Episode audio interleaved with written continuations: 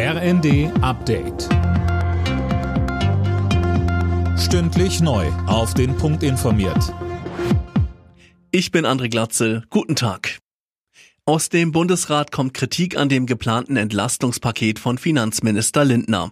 Hessens Ministerpräsident Bouffier ist der Ansicht, dass die angedachten Hilfen viele Menschen gar nicht erreichen. Rentner oder Studierende würden leer ausgehen.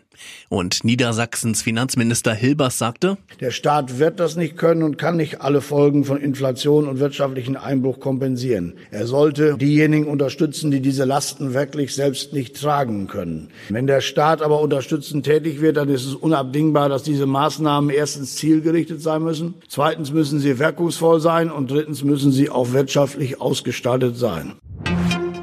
Die ersten ukrainischen Soldaten sind in Deutschland eingetroffen, um von der Bundeswehr ausgebildet zu werden. Sönke Rülling, dabei geht es konkret um die Ausbildung an der Panzerhaubitze 2000. Ja, und deshalb findet die Schulung an der Artillerieschule des Heeres in Ida-Oberstein statt. Dort sollen die Soldaten lernen, die Panzerhaubitze zu fahren, mit ihr zu schießen und vor allem auch Störung zu beseitigen.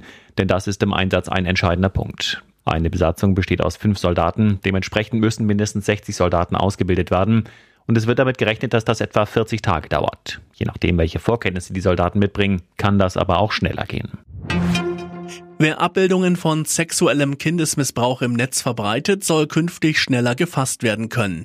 Das sieht ein Gesetzentwurf vor, den die EU-Kommission heute vorlegen will. Internetplattformen sollen demnach die Inhalte nach entsprechenden Bildern und Videos durchforsten und dann den Behörden melden. Datenschützer warnen allerdings davor, dass auch private Nachrichten dann durchsucht werden könnten. Neuseeland öffnet zwei Monate früher als geplant seine Grenzen für alle Reisenden aus dem Ausland. Wie Regierungschefin Ardern sagte, werden die Corona-bedingten strengen Einreisebeschränkungen zum 1. August aufgehoben. Das soll vor allem der Tourismusindustrie helfen. Alle Nachrichten auf rnd.de